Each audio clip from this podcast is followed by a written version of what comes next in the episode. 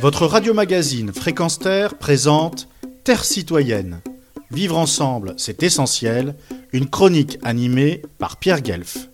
La COP26, ou Grand Rassemblement planétaire se penchant sur le climat, aura lieu du 31 octobre au 12 novembre 2021 à Glasgow.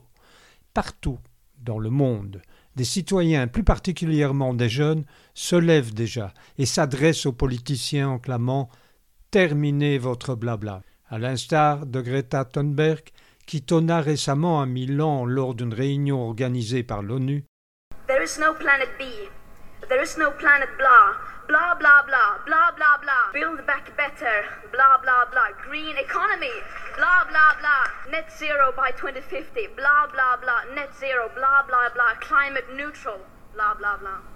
Ce dimanche 10 octobre, dès 13h, une nouvelle marche pour le climat se déroulera dans la capitale de l'Europe. Ce sera un autre événement citoyen fort attendu et qui sera particulièrement scruté par tous les décideurs quant à l'impact sur la population de la nécessité absolue de radicaliser la politique climatique, donc à mettre en place une réelle et efficace politique écologique.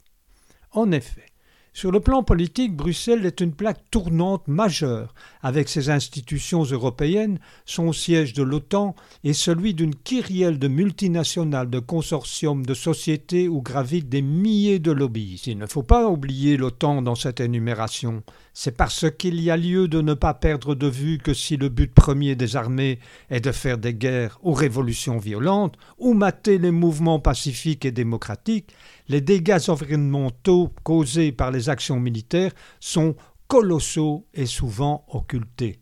Ce n'est pas la grande muette qui me contredira, n'est-ce pas? Donc, ce dimanche à Bruxelles, c'est un nouveau cri qui est lancé aux politiciens afin qu'ils agissent de manière faisant abstraction de leur légendaire particratie, de leur collusion avec les lobbies parfois, de leur manque de courage trop souvent. Julie Van Outreve, attachée de presse de la coalition Climat, nous préface ce futur rassemblement citoyen en répondant aux questions de Fréquence Terre. Donc il y a plus de 80 organisations de tout le pays, Oui, euh, avec des représentants du mouvement euh, de la nature et de l'environnement, de développement et des droits humains. Il y aura les syndicats, les mutualités, les organisations de jeunesse et euh, différents euh, mouvements citoyens. Donc en fait, on est en lien avec euh, des ONG euh, au niveau européen qui sont Oui. à Bruxelles, qui sont euh, mobilisées également, par exemple euh, des, des syndicats. Pour l'instant, on voit que dans l'événement euh, Facebook, on est autour des 20 000 personnes, mais euh, c'est pas tout à fait représentatif. Euh, bien sûr. Voilà, on verra. C'est toujours un peu une surprise. En 2018, on s'attendait à 20 000 personnes et finalement, on était 100 000. Donc. Est-ce que Greta Thunberg sera parmi nous? Alors, euh, on a été en contact en effet. Euh, à ce stade, euh, ça n'a pas été confirmé. Donc, D'accord. à voir. Oui. Est-ce que les politiciens seront les bienvenus?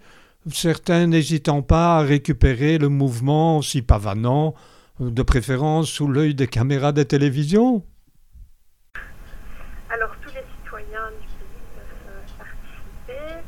Les partis politiques, ils, peuvent participer aussi. euh, mais comme toujours, euh, ils ont une place à la fin de la marche parce qu'on ne peut pas mettre. euh, C'est d'abord les citoyens et les- la société civile qui, qui veut s'exprimer ce jour-là. C'est parfait.